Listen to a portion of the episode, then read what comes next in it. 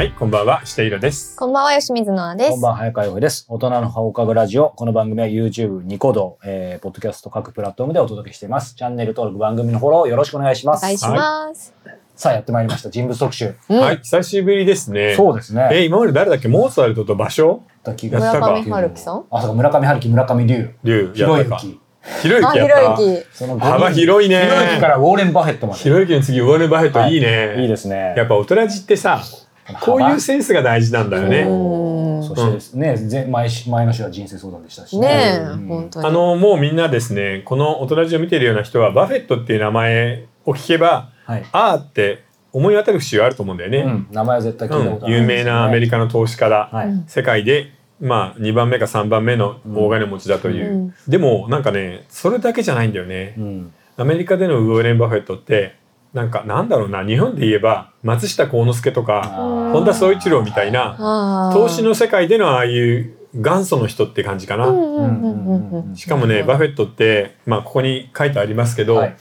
実はこれね1958年に買ったオマハ。はい。まあオマハって結構田舎なのよ。ネブラスカのオマハだから、うん。ネブラスカっていうのが大体ねもうあのちょうど田舎っていう雰囲気なんで。光で行くとか聞いたことないですね。全くないです。うんブルース・スプリングスティーンもさ、うん。すごい地味なフォークアルバムを出した時タイトルはネブラスカだったんだよね。だから日本で言えばなんだろうな秋田とか青森とか山形とか、うん。そんな感じかな、うん。うん。うん。でちなみにそのウォーレン・バフェットがね、えー、28歳の時はい。に買った3万1500ドル。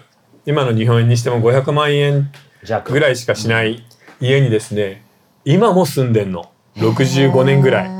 でこの人世界で2番目か3番目の大金持ちで今個人資産がですね19兆円から20兆円になってるんですけどこの会社のまあ、えーバークシャー・ハサウェイっていうあの投資会社の社長兼 CEO なんだけどうんうん。今はもうもう何億なんてもらわないんですよ。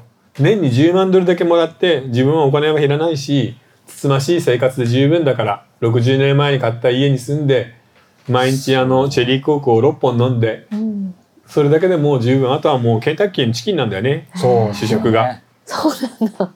でそういう人だからさほら土光さんっていたじゃん昔日本の財界のトップで、うん。うん。えー目指しを食べてご飯を食べるっていうのが。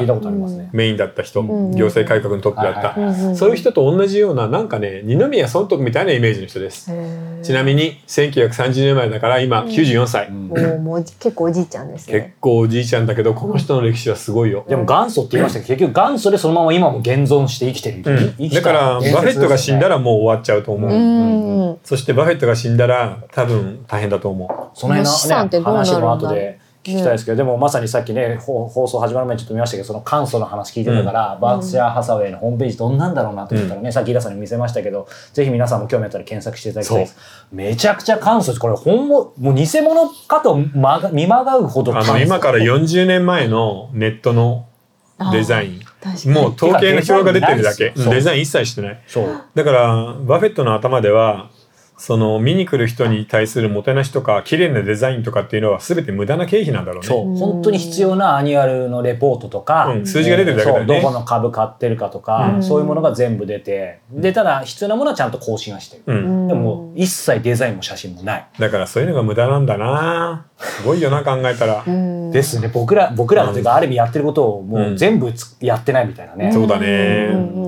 でもあれですね、なんうか、まあ後で本編でもその辺の話もしたいですけど、なんか僕もイラさんにね、あの2010年にインタビューさせていただいた時に人生を変えた一冊何ですかって言った時に、うんまあイラさんがその時は、あスノーボール、まあいいんじゃないみたいに言っていただいて、読むのに10年ぐらいかかりましたけど、僕が知読なんで。ですけど、やっぱりいろいろ、まあいろんな語りたいことあるんですけど、まあ金使わないですよね、だから。基本自分のことに。あのね今の日本にぴったりの人うん。だから今回新 NISA の回やったじゃない、新 NISA って結局ねみんながバフェットになれば解決するんですよ。正解なんですよ、うんなのでバフェットの生き方とかまあ生い立ちをちょっと見ていこうかなって感じかな、今回は。この資産が19兆円あって、うん。年間に10万ドルだけのそのお給料をもらってって言って、どんな生活というかもう生活は本当に質素お金全然。の使い方、うんみたいなこと。やっぱ人ってあれればあるだけ贅沢したいみたいな欲望ってあるじゃないですか。だけどバフェットはそういうのとは無縁ってことなんでだからすよね。バフェットが持っているその価値観とか労働観ってうん。昔のアメリカ人なんだよね。コツコツ働いて貯蓄をしてうん。贅沢はせずに、えーなるべく大きな財産を作って税金を納めて国に奉仕する、うん。自分たちの子供に資産を残すっていう、うん。で自分は贅沢一切しなくていい人なの。あれですよねなんか。おお金自体は絶対まあ好き、うん。大好きなんだけど使うことにはそんな興味なくてその残すとかうん。増やすとかそういうのにずっとなんかやってそうだね。投資とか経済の勉強をすることがひたすら好きでそれに才能があったって感じかな。なんかうちらが言うお金が好きとちょっとやっぱ違う違う違う。お金を持ったら 例えばアメリカ人だからハリウッドとニューヨークにでかいうん。コンドミニアムを買おうみたいな人じゃ全くないのよ。ール付きの家が欲しいとかテニスコート欲しいとか全く思わない。ちょっと意外でした。だからああいうあの、うん。ラッパーとかさ、うん。ハリウッドの俳優みたいなリッチな生活とは無縁だけどそれなのに世界でもダントツの金持ちだっていうね。でもいすごいなイラさん言うになんかまああのなんか結論めいちゃうとあれですけど、うん。本当なんか今の日本とか日本人とか、うんまあもちろんここまではあれですけど、ちょっとね学ぶべきことはあるしあるある。できそうな適性はちょっとありますようね。ん。だからその新ニーサの時にさ僕たちも言ってたじゃん。SP500 のインデックスか、うん。オールカントリーのインデックスを買っておけばいいんだよって、バフェットも本当にその通りのことを言ってるね。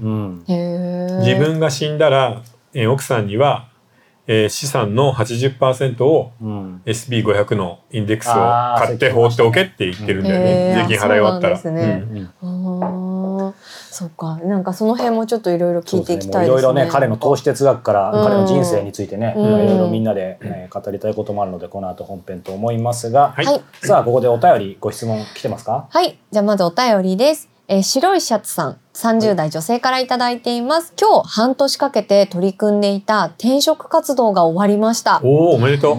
これまで在籍していたのは超小規模のヘンプロです。うん仕事はすごく好きだったのですが、あまり良くない意味での家族経営のような環境に自分の心がどんどん離れていくのを感じる約1年間だったと思います。うん無事に内定が決まった時、ふと自分が高校生の時に買ったイラさんの手のひらの迷路に掲載されている無色の空を思い出して、うん数年ぶりに読み返しました。へー前回読んだのは大学生の時でしたが今改めて読むと会社絡みのリアルなディティールなどにすごく共感している自分がいて時の変化を感じました。またオトラジを聞いて毎日聞いているのにもかかわらずこうして真剣に本を読む機会が社会人になってからほとんどなかったことにも気づいて愕然としました。ね。これからは少しずつ読書の時間を増やして自分を見つめることができたらと思った次第です。うん。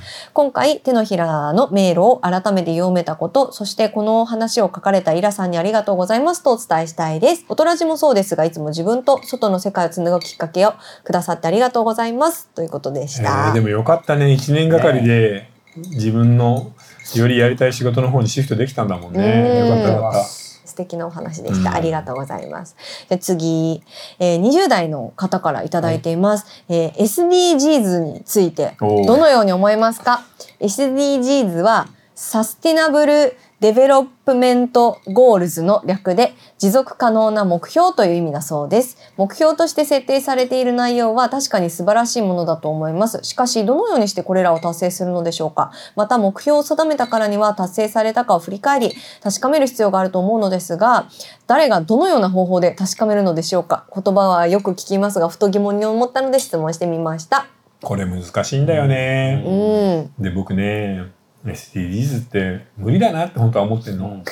ただ反対もできないんだよね。まあそれはそうですねうん正しいと言われたら正しいから。要するになんか人種差別に似てるような気がするんだ。うんうんおー人種差別は良くない。なんとかしたい。思います。でも人種差別を完全になくすことを人類に果たしてね100年200年1000年かけてもできるかなって思ったらわあ難しいなと思うじゃん。うん SDGs もなんか似てる感じがする。うん。それとやっぱりアフリカとかさアジアとか中国はたまんないよね。うんうん。散々石炭と石油を燃やしてアメリカやヨーロッパが発展したのに自分たちがこれから発展しようとするときにね、うん一番美味しいとこ使わせてくんないの？ずるいじゃんと思うじゃんそりゃ、うんうんうんうん。自分たちだけね、先に資源使っだけ使って。うんそれとあとうん SDGs がさ変なビジネスになっちゃったじゃない？ああ、確かにですね。うんうんで今このバフェットの話で言うと一時期さ話題になったの覚えてる ?2 年ぐらい前、SDGs 投資、うん。ああありましたね。うん、ところが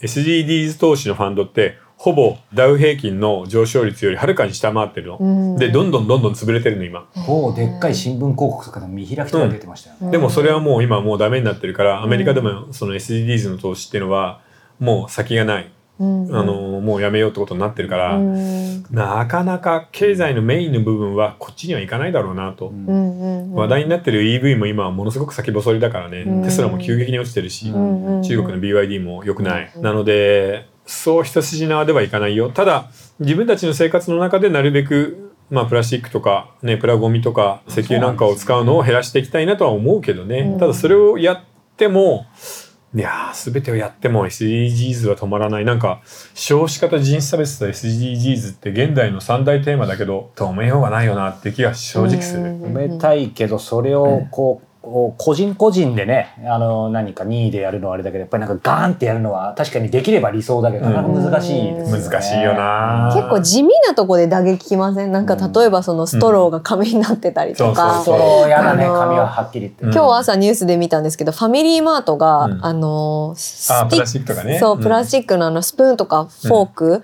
6円で販売するとか、うん有有料に、ね、なっちゃったとか、なんかそういう地味なところでこううん。生活を圧迫されたりとかしてるなあとはやっぱり EV かな一番の問題は、ね。うん EV はなかなか不便だからうねん。結局無理無理無理じゃね？っていうね、うん。なんかそういうね感じがまあそれにほとんどどさ天然ガスとか石油を燃やしてうん発電してるんで、うん。EV に移行しても何の意味もないってじゃないんだようね、ん。なるほどですね。日本がね風力とか太陽光だけで発電してれば素晴らしいんだけど、うん。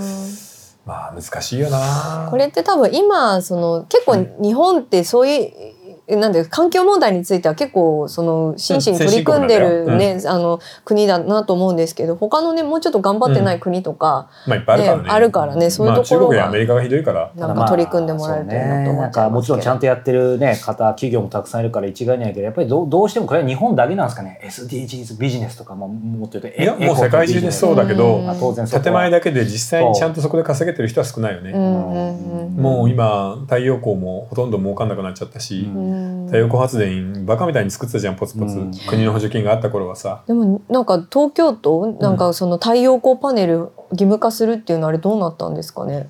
いや話。まあ義務化とかするようになるだろうけど、うん。でも結局なんだかんだ言ってそれで儲かるのはその太陽光パネル作ってる中国の企業とうん。日本の工務店だけだからね、うん。東京都ってちょっとざっくりとした質問で恐縮結構なんかそういう予算とか、ううんなんか実効性とか高い自治体なんですか？やっぱり。もちろんも予ちろん。算は多いと思うんです。うん。なんか今みたいななんか先進的なのとか結構いきなり意外と、うん。あできちゃうんだみたいな。補助金やっぱあとかねりますよ。あるある、うん。まあ予算規模が大きいからね、うん。それとあとその条例をいっぱい作れるじゃない、うん。でその時にまあ議会とか通してもいいんだけどその都知事で一声で作れるんだよね、うん。割と。権。限がね、なるほどなるほど。